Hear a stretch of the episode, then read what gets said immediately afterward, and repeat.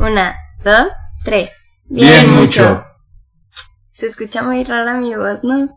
Nah, se escucha bien mucho.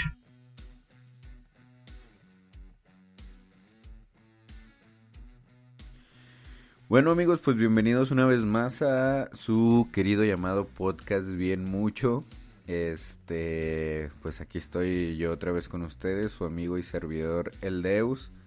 Eh, pues para, para ver si logramos pasar ahí un, ratito agradable, ¿no? Ahí mientras, este, eh, no sé, mientras manejan, mientras comen, mientras tienen... Me, emociona pensar que de verdad nos, nos escuchan ahí, este, mientras realizan sus, sus actividades y, y este es como un poco gratificante que, que eso pase.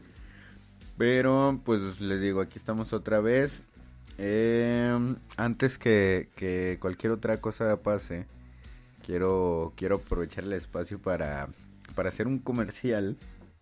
Eh, para promocionarme porque pues quiero extenderles una invitación para el día 27 de febrero a las 19 horas eh, voy a realizar una, una exposición artística.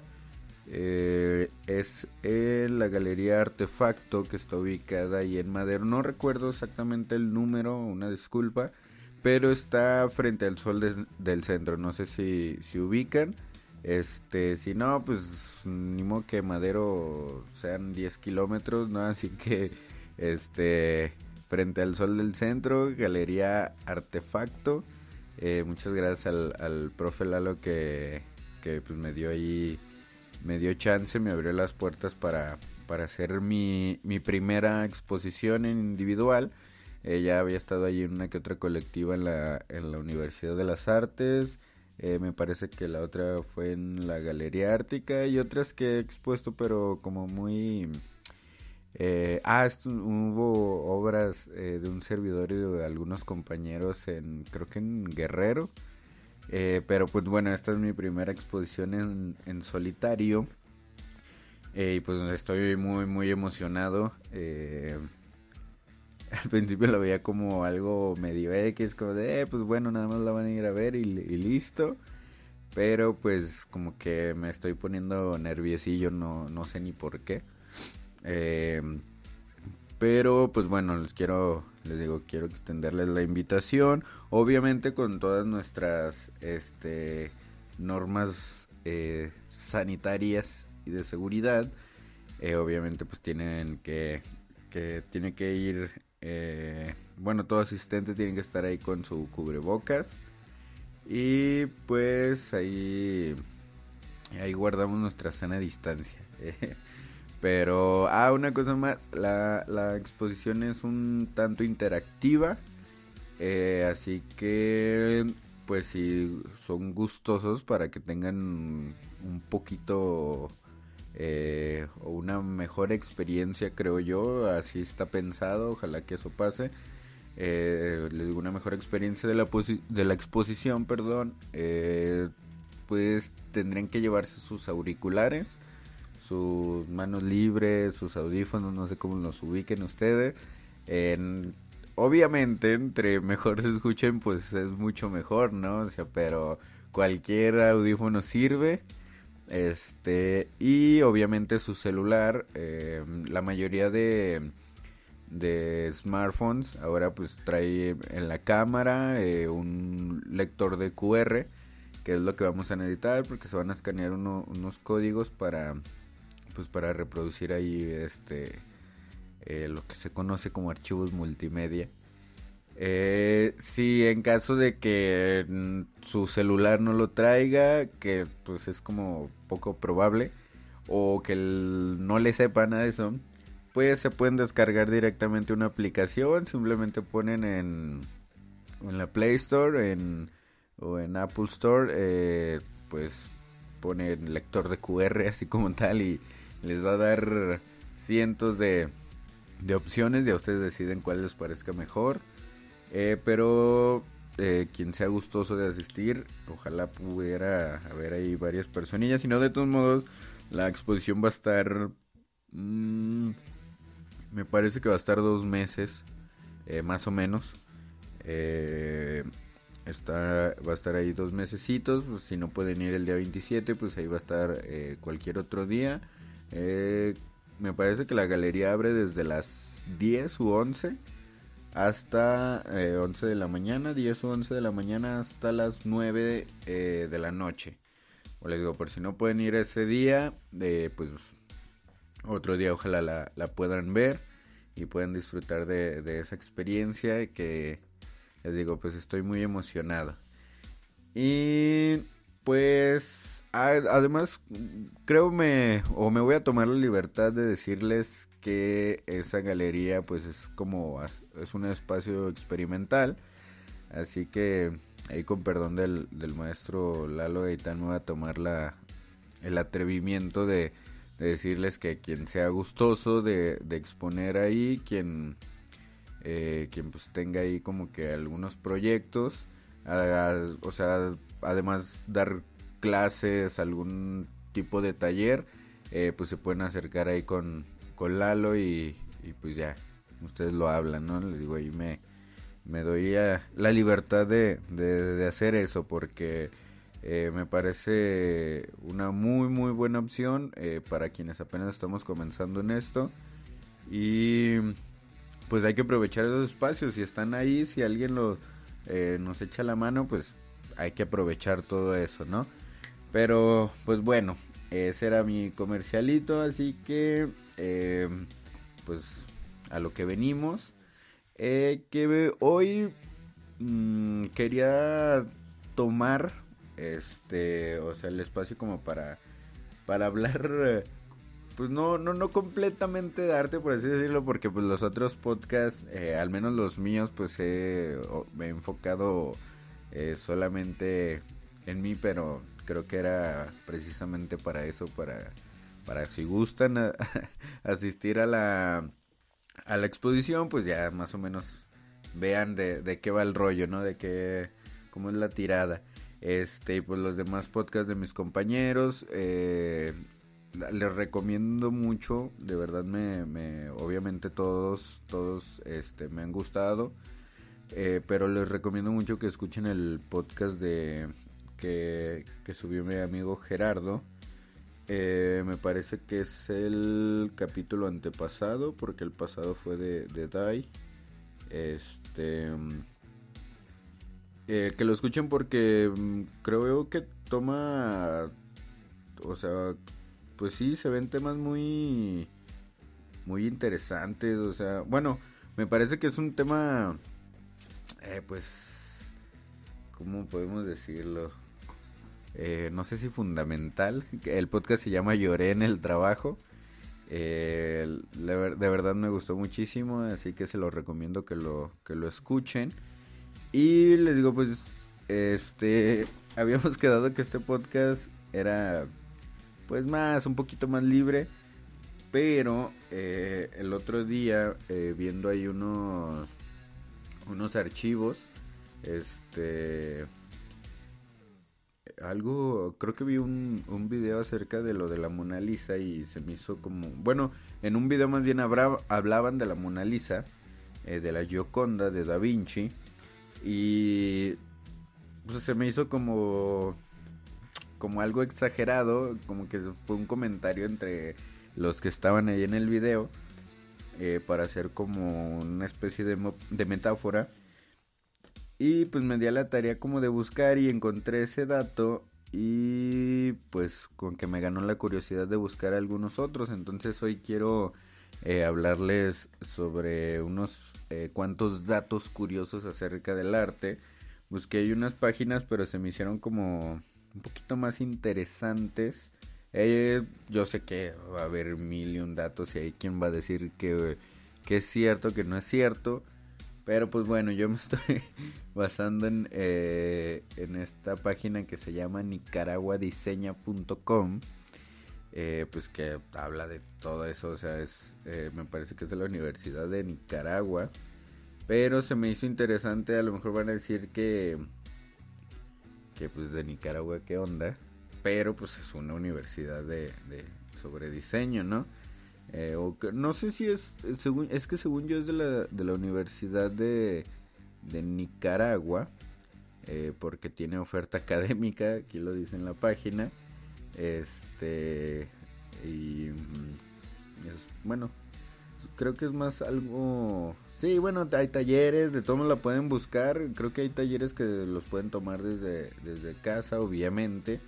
Este, pero pues aparte era de una de las páginas que tenía como mayor visitas, entonces pues se la ubica como en las primeras líneas de, de la búsqueda. Encontré otras, les digo, pero como que no... En, una, en la mayoría se repetían, de hecho, o sea, casi todas traían los mismos datos. Pero ahorita les voy a estar leyendo unas de, de aquí. Igual si sale otra cosa mientras estamos eh, platicando, pues lo vamos buscando.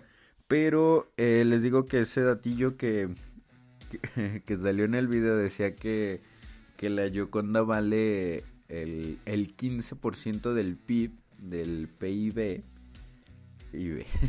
del PI, pues sí, PIB de, de todo Francia, el 15%. El, el PIB es el Producto Interno Bruto, o sea, las, las ganancias que deja... Eh, en, bueno, eso está tomado a 5 años, me parece. Este, o sea, el 15% de las entradas eh, de la... ¿cómo, ¿Cómo se dice? Del del valor monetario de producción en cuanto a cultura. Eh, o bueno, creo yo no, no es de cultura, es, es en general, es de producción de, de bienes, de todo. O sea, el, 15% en 5 años de todo lo que vale Francia, de todo lo que entra, de todas las ganancias de Francia, eh, pues son gracias a, Ah, es el PIB es de bienes y servicios, eh, cierto, cierto.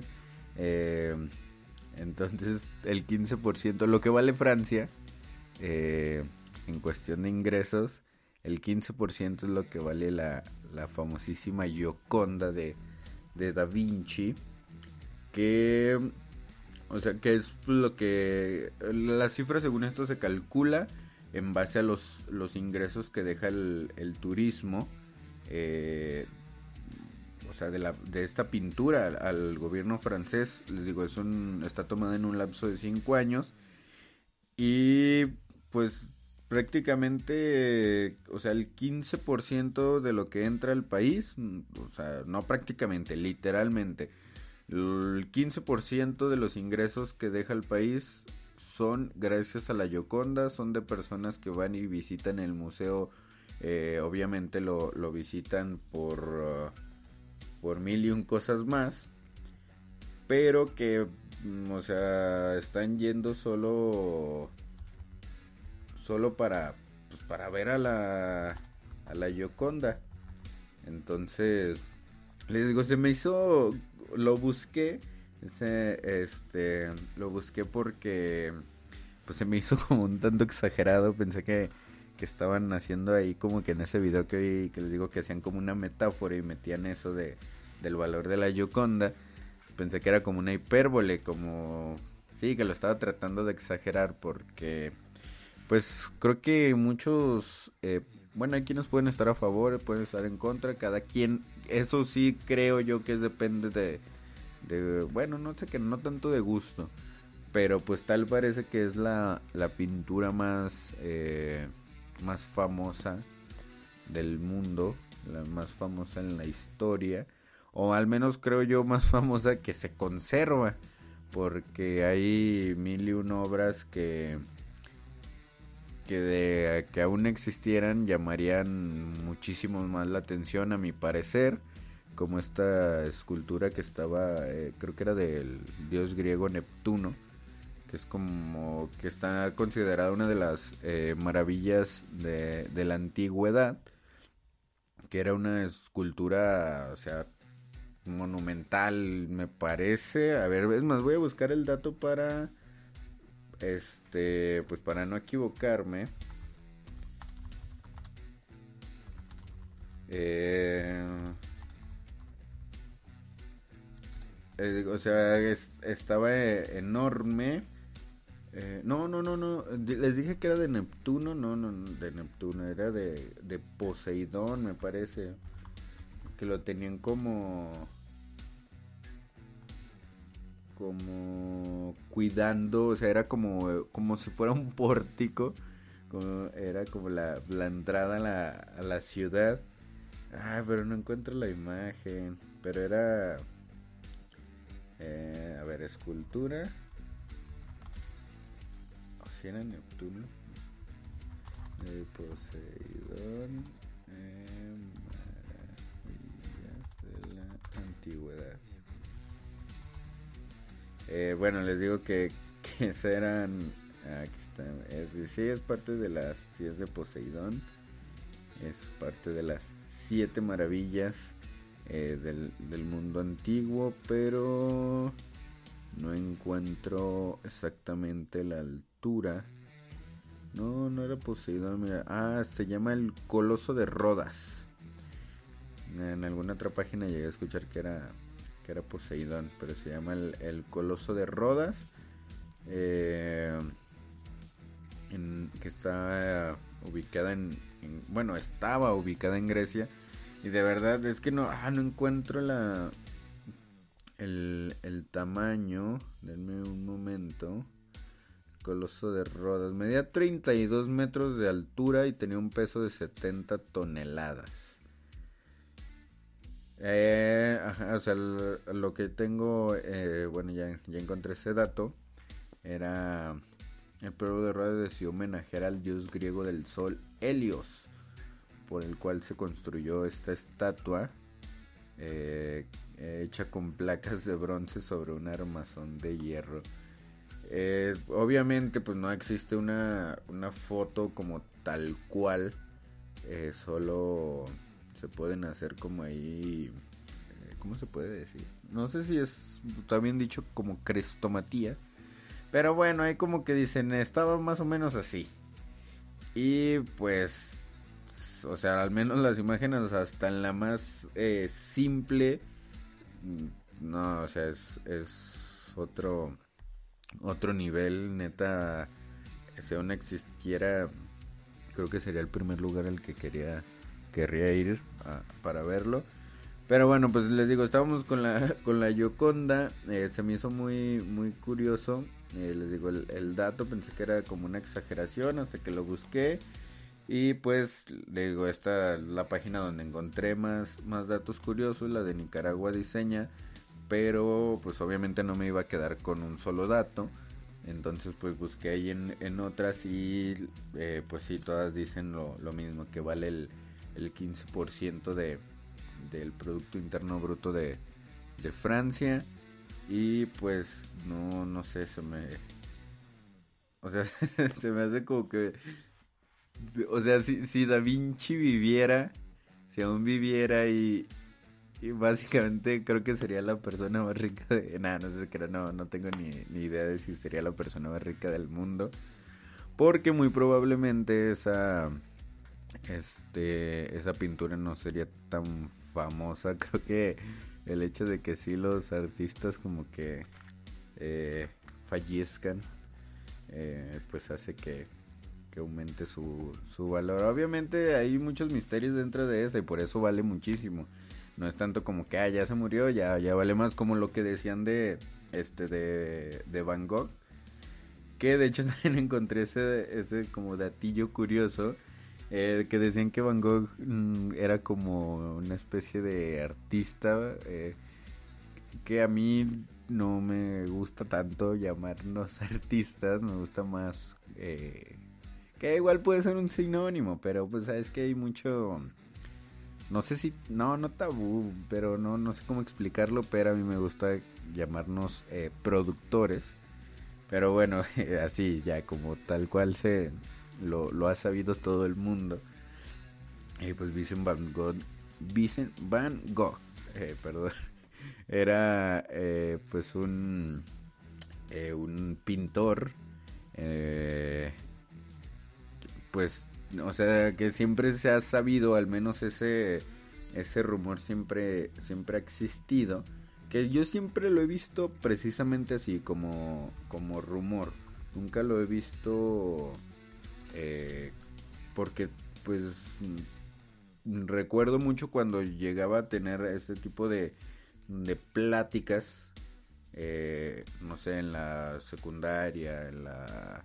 Porque según yo recuerdo hasta la secundaria empecé a, conocer, obviamente pues en la historia, eh, la primaria, historia universal, pues te enseñan una que otra corriente artística eh, que tuvo que influir mucho en el contexto que a mi parecer la corriente artística es lo que mm, es la causa o la consecuencia de, de como el contexto histórico que se está formando en ese momento que pues bueno obviamente le llamamos contexto contexto histórico pues ya años después hasta que lo ves en retrospectiva eh, pero les digo que recuerdo que siempre los maestros, o sea, hablaban de él, hablaban de, eh, pues de que era un, eh, un pintor eh, holandés, neerlandés, este, que es pues básicamente del impresionismo. Bueno, creo que,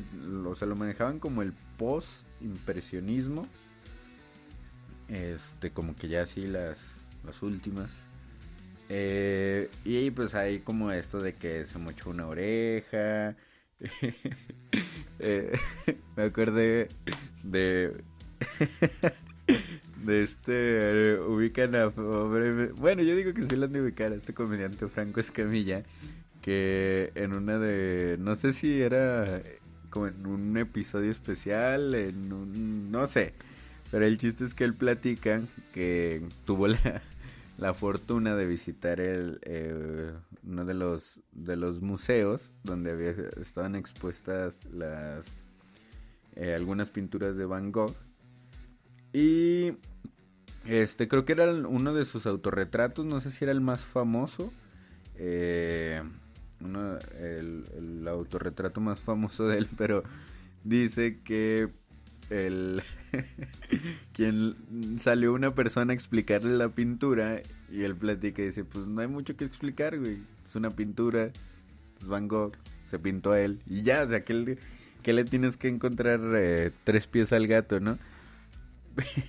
Pero ahí dice que esta persona le sigue explicando, le dice, no, pues es que este tal pintura fue pintada, este, las pinceladas son esto y bla bla, como una cuestión más técnica. Pero me da un poco de gracia porque dice que eh, cuenta como la historia esta de Van Gogh de por qué decidió cortar una de sus orejas. Y y ahí dice, dice, no, pues eh, mencionan que Van Gogh cortó una de sus orejas porque escuchaba voces dentro de él y él las cortó para, pues para ya no, bueno, no, o sea, lo que yo quiero tomar como un caso de esquizofrenia, por así decirlo.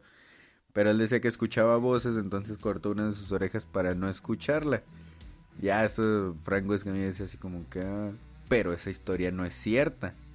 Así como que, ah, bueno, este, la verdadera historia es que eh, Van Gogh estaba enamorado de, pues de una, de una mujer y como en una muestra de, de, su amor le envió una de sus orejas, así que se la cortó y se la envió, pues neta no entiendo por qué haría eso, pero la corta y se la manda y así como que, oye, pues no manches, estaba medio heavy, estaba medio heavy este, este este Van Gogh, ¿no? Dice, ok, pero esa historia tampoco es cierta. Digo, entonces, ¿de qué te sirve contar una historia en un museo que, o sea, mil y una historias que no son ciertas? Como que, ah, te sabes la historia de Van Gogh de por qué se la mandó a su novia. Pues no, no es cierto. O sea, no, no, le veo caso. Pero bueno, este, el chiste es que, este, obviamente, el Franco Escamilla lo cuenta con muchos remates. Es algo gracioso, véanlo. Eh, pero les digo, pues siempre ha habido estos, estos rumores.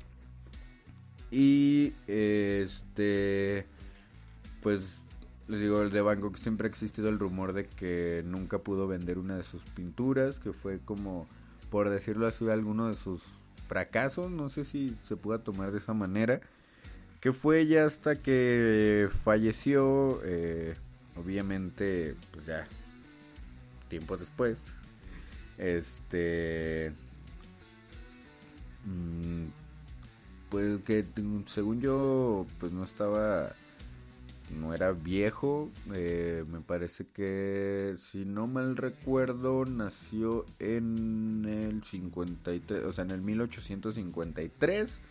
Con el 53 o 54, pero estoy muy seguro que fue en el 53. Este, no soy como ratón de biblioteca, así que no tengo bien los datos. Pero me parece que murió como a los treinta y tantos años, o sea, no era nada viejo.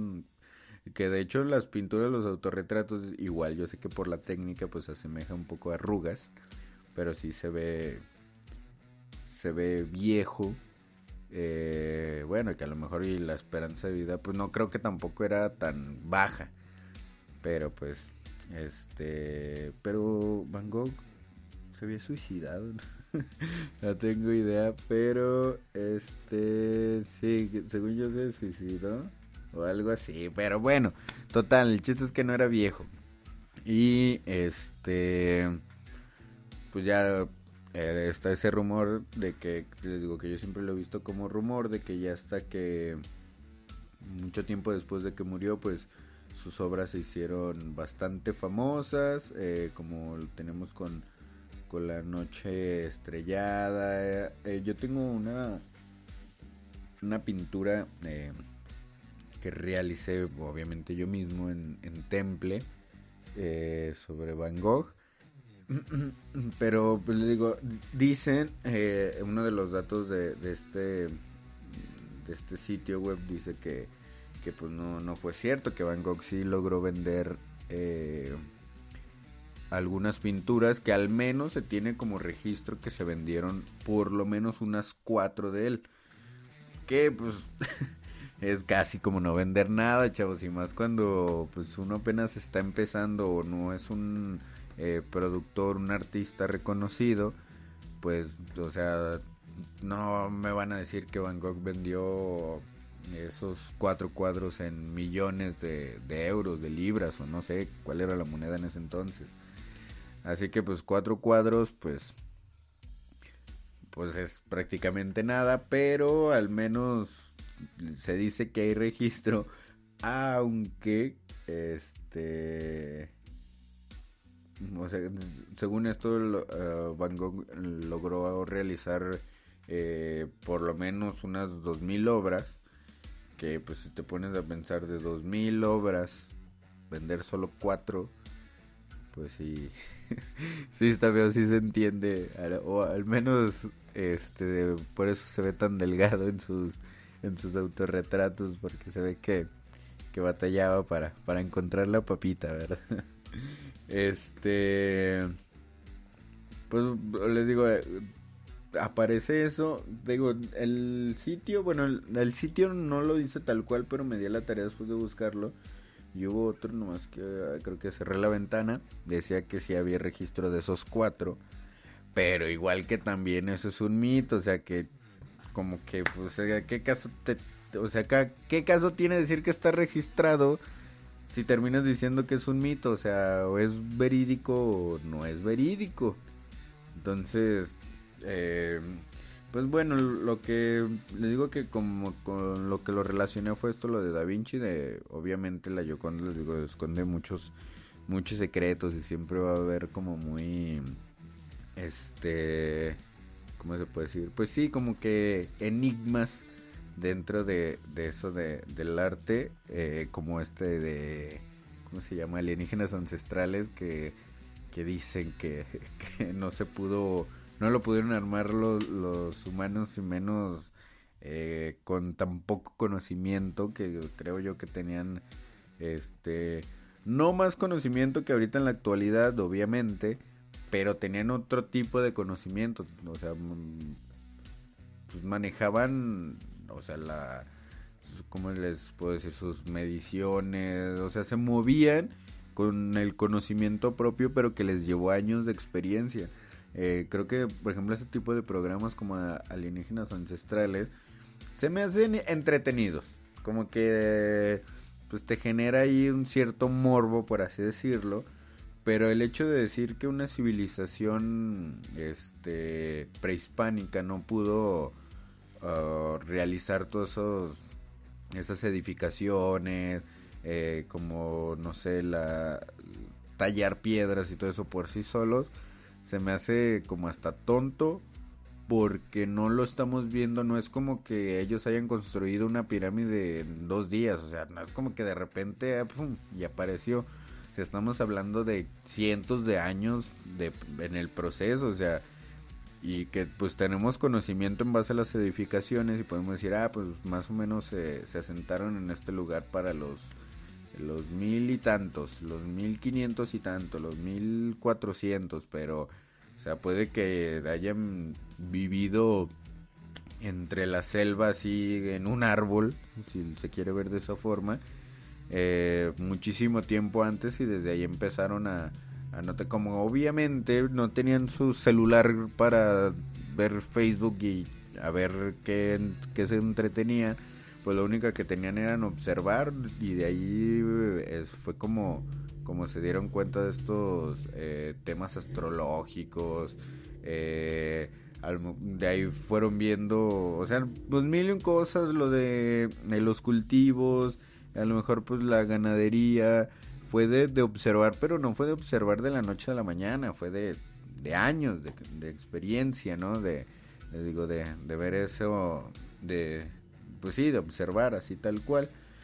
Em, y eh, bueno, les decía que pues obviamente como ese tipo de, cosas siempre va a haber ahí, eh, van a estar inmersas y creo que hasta pues como tema mediático les hace bien, como que te llama la atención y quieres estar ahí como que eh, a ver si es cierto no es cierto que la Gioconda era la amante de Da Vinci y era no sé quién y que estaba embarazada, pues les digo, hay mil un tema.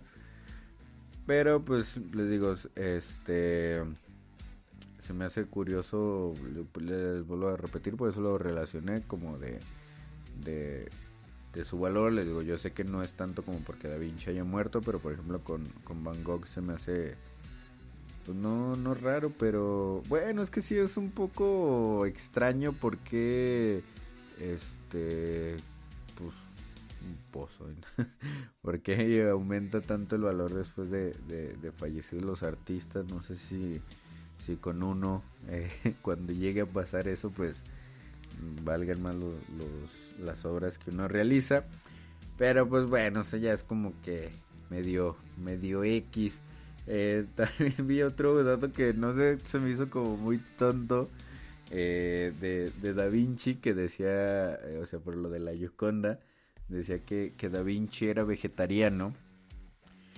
Pero les digo, es que es como bravo que dice que es vegetariano. Se me hace eso totalmente. Este. Como que no es indispensable. Pero pues a lo mejor de eso se tratan los datos curiosos, ¿no? Por eso son curiosos, que no son indispensables. Eh, dice que Leonardo da Vinci era vegetariano. Digo, aunque dice que hay indicios de que por lo menos por una parte de su vida fue vegetariano. Yo también lo intenté, no sé si, si cuando muera van a poner eso en mi, en mi biografía, no sé si en Wikipedia, si todavía va a existir Wikipedia, no sé si van a poner eso mismo de que este era vegetariano, que por cinco días lo intenté, de verdad lo intenté, pero este no, eh, pues eh, también como, como decía mi mamá, te comes lo que hay. Así que pues no podía, yo no era de esos de esos niños que su mamá les preparaba otro tipo de comida si, si lo que hizo no, no les gustaba. Así que pues tuve que, que dejar de ser vegetariano. No, de verdad lo intenté, sí, como una semana y no, no funcionaba. De verdad no, no pude, no pude resistir. Pero este digo que dice eso, que fue vegetariano por una parte de, de, su vida, porque pues él tenía un, cariño muy enorme uh, por los animales. Eh, de hecho, eso ya lo había leído en... El, eh, no me acuerdo si sí lo leí o lo escuché en algún video, en alguna clase, no, recuerdo muy bien. Pero tal parece que, que Da Vinci acostumbraba ir al mercado a, a comprar pájaros enjaulados para luego liberarlos. Que eh, sí y no. O sea, sí, yo sé que sí los liberaba, bueno, no sé, no me constan, pero quiero pensar que sí los compraba, eh, o sea, sí los liberaba después de comprarlos, pero dudo que haya sido esa su razón.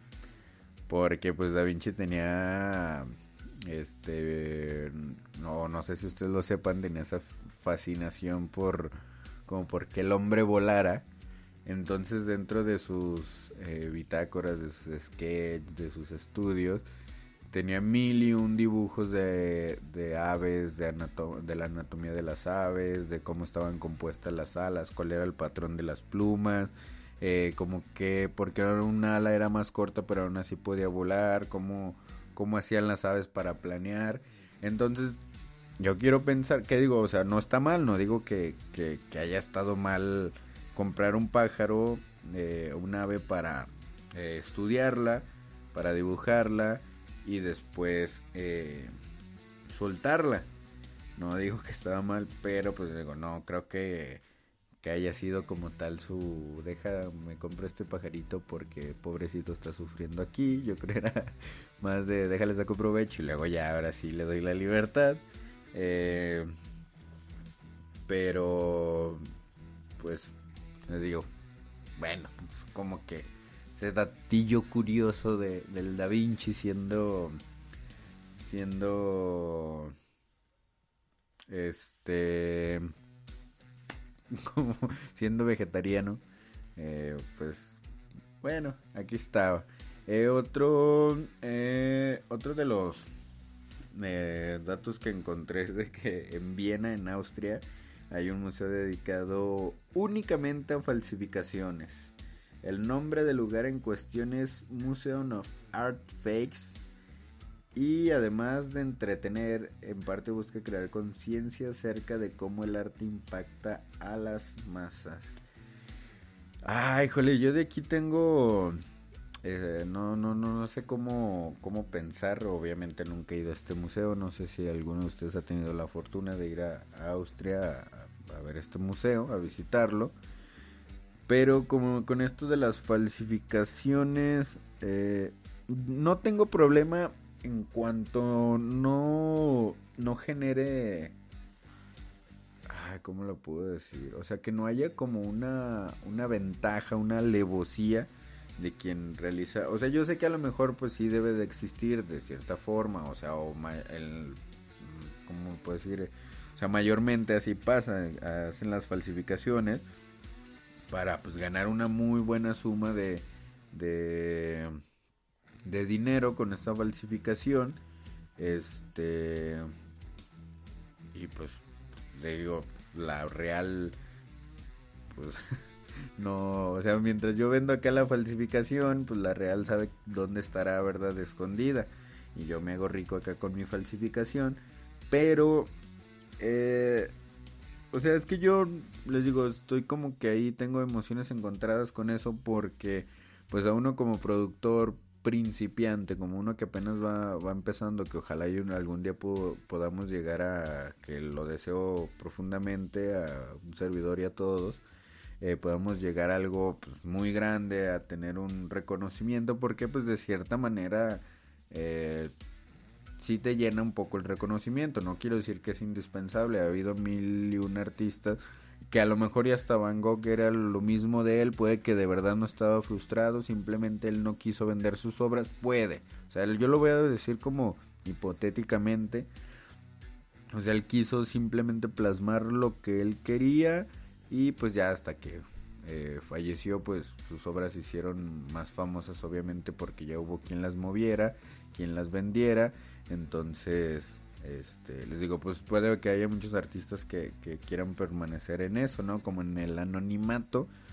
Pero de todos modos creo que sí el, reconocimiento sí, sí te llena un poco, sí te hace saber que, que pues, no sé si decirlo así, o sea, que vas bien, que, que este, hay gente que te ubica por lo que haces o que le gusta lo que haces, este no, no creo solamente eso que sea como en cuestión artística, en mil y cosas.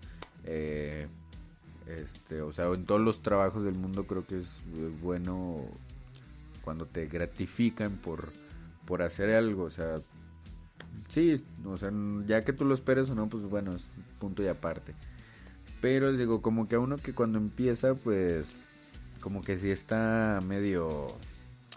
Como que no me causa tanto conflicto, pues, o sea, si un día falsifican algún dibujo mío, este, alguna pintura, algún diseño, eh, creo que más me molestaría más si fuera en cuestión de diseño como de identidad, como empresarial, algo así, algún logotipo, ahí sí me, eh, sí me molestaría porque pues prácticamente esos diseños eh, no los hago para mí, no los hago pensando en mis adentros, en mis sentimientos, los hago por encargo y el hecho de que lo falsifiquen, pues ahí sí demerita eh, como que tu trabajo en ese tipo de cuestión, pero en cuestión más como emocional, sentimental, o sea, eh, obras artísticas basadas en eso, eh, no, no me daría tanto coraje.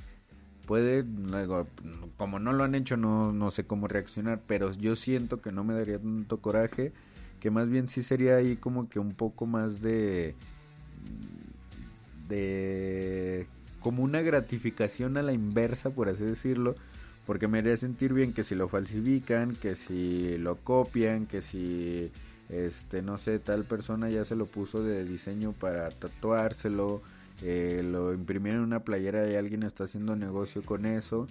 digo, eh, medio me puede molestar, pero yo siento que más eh, sería un poco gratificante, como que les digo, es lo mismo, que lo que haces le está gustando a, a las personas. Este porque hasta donde yo tengo entendido, eh, más por ejemplo con esto de las redes sociales, cosa que tú subes a redes sociales eh, prácticamente ya o sea, pertenece a, al mundo, o sea, ya no es tuyo.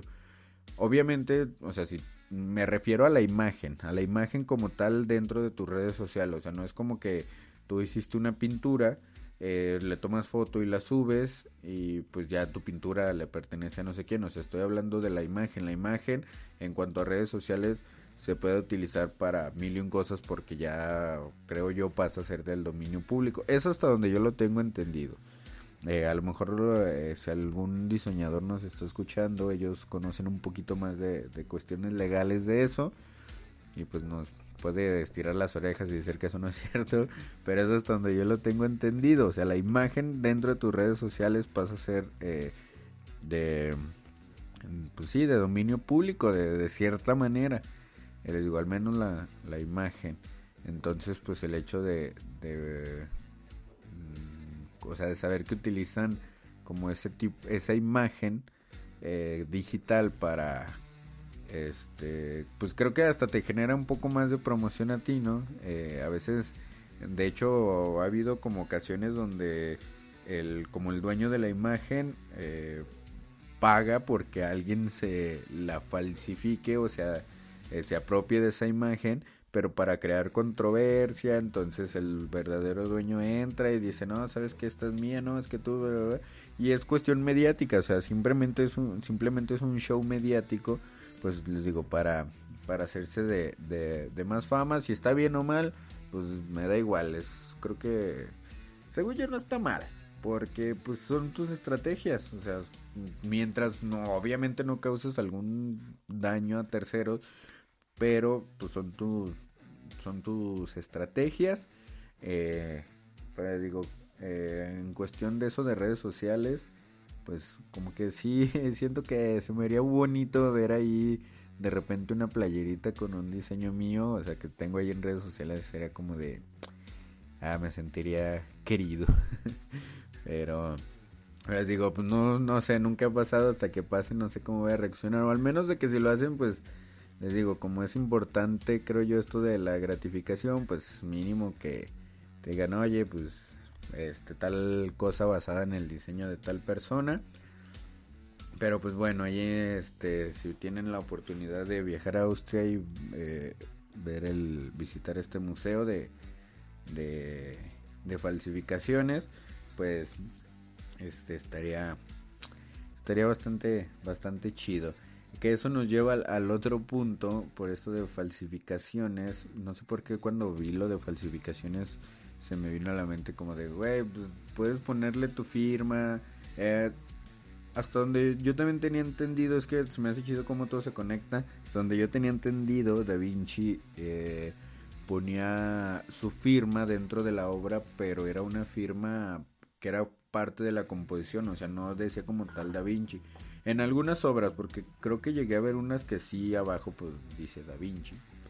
Este, pero ponía algo muy característico de él dentro de las obras como escondidas, o sea, si les puedo decir, ah, vemos la, la Gioconda, este, eh, se ve una especie de figura que es como un león, o sea, no, la verdad no veo eso, pero el león era la firma de Da Vinci, entonces él siempre las ponía en todas sus obras, lo, lo acomodaba de diferente manera, pero siempre era el mismo león algo así tengo, tengo entendido que, que, realizaba Da Vinci como para saber que esa era su, su obra, o no sé, algo así para saber que, que, realmente era, era su obra. Pero les digo, también esto es un rumor, seguro no estoy de eso. Este, pues digo que eso nos lleva al otro punto porque pensé precisamente en eso de, de firmar tu obra y pues cómo van a falsificar tu, tu firma que obviamente ahí hablo de falsificación pues más física porque pues o sea si tú haces una obra les digo la subes a redes sociales y la imprimen pues va a salir junto con tu firma. Hay quienes obviamente realizas eh, ahí una edición eh, digital y pues le quitas la firma las herramientas eh, de Photoshop y de otros programas pues ya te permiten eso de y más pues eh, si sabes moverle muy bien a, toda esa cuestión eh, pues puedes hacer que prácticamente desaparezca la firma que le pusiste aunque sea en la cara del personaje que pintaste eh, la edición se la puede quitar. Pero o sea en cuestión más física pues para decir que es verídica obviamente pues tiene que ir firmada por por el por el artista. Les digo que, que encontré ese otro dato sobre la piedad de, Miguel Ángel, que dicen que es la, es la única obra que, que Miguel Ángel ha firmado, pero que, o sea, que es la única porque después de hacerlo dijo que no volvería a hacer eso más porque le parecía un arrebato de, de orgullo, que era como de esto yo lo hice y es mío y a nadie más le pertenece y nadie más lo puede hacer que yo nunca lo había pensado de esa manera, pero no recuerdo también dónde lo escuché. Me dijeron que es eso como de poner tu firma es un tanto decir esto nadie más lo puede hacer, o sea, como sentirte superior. Pero yo creo que no va tanto por ahí, o sea, sí es de esto nadie más lo puede hacer, pero porque pues es completamente real, o sea, nadie más, por mucho que alguien copie tu, tu obra, no va a quedar eh, literalmente, o sea, sí con toda la extensión de la palabra, literalmente igual, o sea, no es, eh, de hecho ni con una fotocopia pueden lograr que quede igual, o sea, los mismos trazos, el mismo, por ejemplo, este, ahorita estoy viendo eh, una de las obras que estoy haciendo para la exposición, es con grafito, entonces todo ese poro por mucho que alguien lo, lo, pueda hacer a la misma medida, eh, no sé, use este un pasante, use no sé, lo que quiera, nunca va a lograr el poro y no por decir que yo lo logro, uff, no, yo soy una perfección para eso, no, o sea, pero no va a poder hacer que, que el, el grafito eh,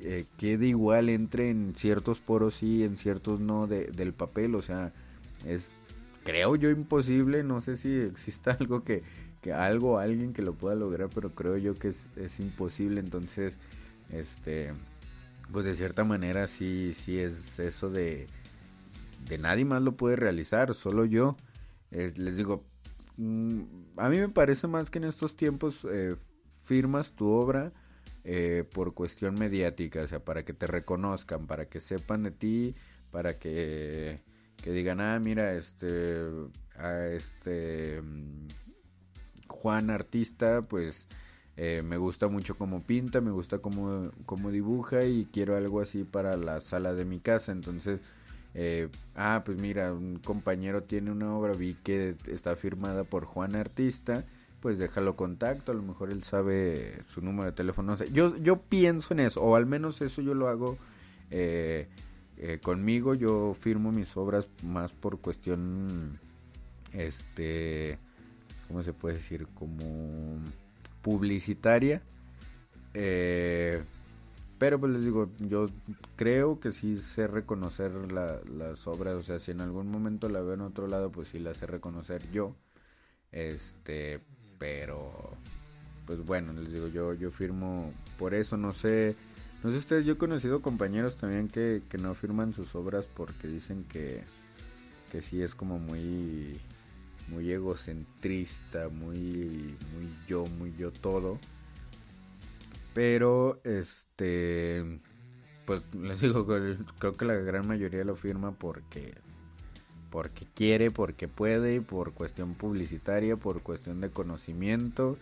Ya si es bueno o malo, creo que eso ya son temas, pues como que, eh, muy, uh, que, pues no sé, no nos, no, no, no puedo decir que no nos compete, porque obviamente, nos compete, pero pues que dan igual. Este, ya cada quien sus leyes de moral eh, pues las tendrá ahí bien establecidas, así que este pues digo, cada quien ahorita acabo de comprar un, una goma como de estas de lapicero eh, para, para detallitos ahí con, la, con las obras que estoy haciendo. Me dieron ganas de abrirlo. no hay mejor sensación en el mundo al menos para uno como productor, el comprarse algo y abrirlo por primera vez es como, ah, como, que eso, ese olor a nuevo, como cuando te compras un coche, nunca me he comprado un coche, pero me he subido con personas que acaban de comprar su coche, entonces es muy gratificante abrir las, las cosas cuando las acabo de comprar, como que siempre que compro algo, eh, que voy ahí a las papelerías de costumbre para no, para no hacer comerciales, este. Y. Y pues me compro algo, siempre llego a la casa y los pongo ahí en la mesa de, la sala para contemplar todo lo que me compré y los voy abriendo ahí de, a poquito. Eh, pero pues bueno, eh, creo que ya me extendí demasiado. Eh, no sé cómo... Sí, ya, ya me extendí demasiado. Y así que nada más les quiero leer ya por último un dato como más al azar. Eh, quiero leer eh, este, este, que dice que, um, bueno, dice dato número 18, no, 17. Dice, es cierto que Frida Kahlo nació y murió en la misma casa. Nació el 6 de julio de 1907 en la zona de Coyoacán, al sur de la Ciudad de México, en la famosa Casa Azul, y murió en el mismo lugar el 13 de julio de 1954 47 años y 7 días después. Eh, eh, no, no sé por qué reír. No, es que me reí porque, eh, no sé, mi Frida Kahlo no, no soy muy fan de Frida Kahlo. No estoy tratando de demeritar ni nada, no estoy diciendo que, que era buena, era mala. Eh, no, simplemente no, no soy muy fan de su sí siento que, refleja, o sea, en cuestión como de, colores. las paletas de colores que, ha utilizado Frida Kahlo, pues creo que la mayoría de sus autorretratos, eh, sí me, me gusta la paleta de color porque sí siento que, que es muy mexicana, no sé, algo, pues sí, como muy mexicana de, de, de esas épocas de, de los 50, o sea, como no sé si en ese entonces creo yo si era el cine de oro mexicano. No, sí, sí, creo que pues los 50 era el cine de oro. Pero bueno, creo que refleja eh, la, paleta de color para mí refleja sí una cuestión muy muy mexicana. Obviamente utilizaba ahí, eh, varios elementos como pues sí demasiado mexicanos o, o, con lo que se identifica un poco la cultura mexicana como el nopal o cosas así. Pero les digo, pues no, no soy muy. No soy muy fan. Este. Pero, bueno, les dije que era el último, pero no, les voy a leer ese otro porque ese de Frida Kahlo no, como que no, no me gustó. Pero este, este se me hace como que un poquito interesante. Porque dice que los artistas visuales eh, están entre los profesionales peor pagados en, en Estados Unidos. Así que, pues si viviendo aquí en México, por favor no se vayan a Estados Unidos. No piensen que en Estados Unidos van a ser... Nah, no sé, es que no, sí, eh, sí lo pueden lograr. Lo podemos lograr, todo lo podemos lograr. Pero les digo que dice que es de los peores pagados en Estados Unidos. Eh, esto de acuerdo con datos de la Oficina de, Empleos de, pues, de, ahí mismo de Estados Unidos. Mm, y dice que un artista visual eh, pues, promedio eh, gana entre los 18 mil a los 25 mil dólares al año. Pues, no, había, no había leído completo ese dato, pero ya en cuestión de, de pobreza. y ahorita como ando, creo que 18 mil dólares al año están, están más que bien. creo que mejor si nos vamos a Estados Unidos a, a buscar ahí el sueño de, de artista visual, porque a ver, 18 mil... Eh, por... Eh, lo voy a redondear a 20 pesos. Son 360 mil pesos a al año, eh, 360 mil pesos mexicanos, eh, que esto nos da una mensualidad de eh, 30 mil pesos mexicanos al mes. O sea, estarías ganando 15 mil por 15, 8 mil pesos por semana estarías ganando.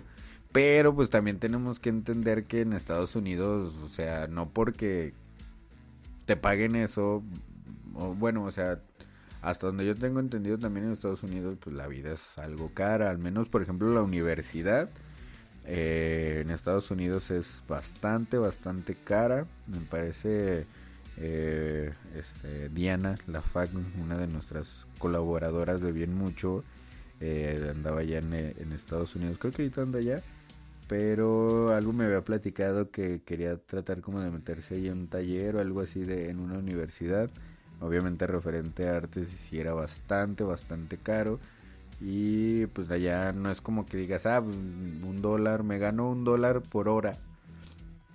Eh, vale 20 pesos mexicanos, entonces pues me puedo comprar una coca con un dólar, ¿no? Porque la coca vale 15 pesos, ¿no? Creo que, o sea, pues, vivir allá es, eh, o sea, es como, va a la par de lo que ganas.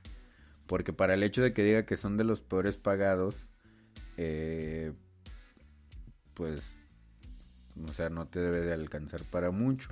Que si a esto lo añadimos, que por ejemplo es bien sabido que Nueva York es una ciudad, o sea, extremadamente cara, eh, pues con un sueldo así, porque recuerdo muy bien, eh, que también es otro dato curioso, que eh, lo leí creo que en una revista de muy interesante que decía que mantener un puesto de hot dogs en, en Estados Unidos, en Nueva York, que son como muy famosos encontrarlos ahí en las calles, te cuesta 100 mil pesos al año. Un puesto de hot dogs, 100 mil pesos al año. O sea, si eso lo comparas con lo que dice de artista visual, que ganaría, o sea, 100 mil pesos mexicanos. Lo comparas con 360 mil pesos mexicanos que ganaría un artista visual, estás diciendo que el... Ah, pero es que esto es solo mantener el puesto, o sea, cuestión de permisos, de los alimentos que compras, o sea, yo, supongo, sí, o sea, porque obviamente tienes que pagar derecho de piso para poder estar vendiendo ahí. Entonces, si eso lo comparamos, de que esto solo es de mantenimiento, entonces tu ganancia tiene que ser mayor. Eh, mínimo tienes que ganar, pues, o sea, no puedes ganar los 100 mil y quedarte, o al menos sí, no sé cómo sea la vida ya, pero pues al menos un 20, un 30% le tienes que sacar más pues, para que sea rentable, ¿no? O sea, tienes que cubrir esos 100 mil y no sé, ganarte unos 30 mil pesos más, que también se me hace muy poco eh, para un año, ganar 30 mil pesos en un año. Me hace extremadamente poco y más en esta ciudad de Nueva York. o sea, está muy canijo. Pero si lo comparas así, suponiendo que, el puesto lo, mantienes con 100 mil y le ganas lo doble. O sea, te ganas otros 100 mil para ti, pues, más bien. Eh, o sea, estás diciendo que un vendedor de puestos de hot dogs en Nueva York gana el 30%, sí, el 30, ¿verdad? Sí, el 30% en teoría de lo que tú puedes ganar como artista visual. No sé qué piensan ustedes, no sé si eso se les hace mucho o se les hace poco, pero creo que pues sí es poco. O sea, porque aquí nada más habla de cuánto ganas, no también de cuánto inviertes. Porque les digo, obviamente si la vida es cara, pues tienes que comprar materiales, este, es que aquí no puedes andar como regateando. Bueno, aquí sí, más bien aquí en México sí, pero allá en Nueva York no puedes andar como que, oye, necesito, yo me imagino que debe ser así de, necesito eh, pues un bastidor circular. Ah, sí, fíjate que tengo eh, madera de caoba con manta de terciopelo hindú, de piel de mm, tigre rosa. Entonces, pues, pues digo, también tienes que costear todo eso, ¿no? Nomás es como que lo ganes. O no sé si eh, estos datos de la Oficina de Empleo de Estados Unidos sea como una ganancia neta, así de, de, ok, ganan más, pero, o sea, en vez de ganar 25, gana 50, pero esos otros 25 pues los tiene que invertir obviamente en, en pues en material y añádele eso a servicios. Entonces, así que muchachos, pues no sé si escogimos bien o mal nuestra carrera. Eh, para todos de la Universidad de las Artes, digo, no sé si escogimos bien o mal esta carrera, pero pues neta deseo de todo corazón que, que pues a, a todos nos vaya chido. Eh, les vuelvo a, a, reiterar la... eso es como una... ¿Cómo se llama? Una... Ay, se me fue. Bueno, cuando... Como una redundancia, volver a reiterar, ¿sí, no? Sí. Bueno, les reitero la, la invitación eh, para el día 27 de febrero del 2021 eh, en la Galería Artefacto ubicada ahí en Madero frente al Sol del Centro. Eh, ojalá puedan asistir, les digo, llévense ahí sus auriculares y pues su smartphone, si no tienen, si su cámara o si no le saben y les da hueva buscar, descarguen una aplicación que lea código QR eh, son eh, muy fácil encontrarlas y la verdad no pesan mucho. Elijan la que más les, les guste y pues ahí los esperamos. Ojalá y pues mínimo se hayan entretenido un ratito ahí con, con estos datos curiosos. Y pues, pues nada, se despide de ustedes eh, su amigo y servidor Deus. les digo, ah, pero esto último que decíamos de, de como de la ganancia de la carrera. Y hablando de lo de la exposición, les vuelvo a decir, me doy eh, la libertad de eh, invitarlos a acercarse a, este espacio de, de, artefacto que este pues ahorita tiene varios talleres me parece que no sé si ya terminaron pero estaban con eh, como con una había ay cómo se dice como exposición, no sé si eso abarca una exposición o no sé si se le puede nombrar una exposición. Creo que sí era una exposición de cine, eh, no sé si ya, si ya terminaría, eh, pero tienen más talleres, tienen talleres de, me parece vi hoy que iban a dar o ya están dando eh, clases de yoga. Hay otra, no sé si esa solo es una exhibición o también es taller que se llama Mob eh, sí, creo que es Mob. Eh, sobre como. Este. Es referente a, baile, a improvisación. Pero según yo es improvisación en el baile.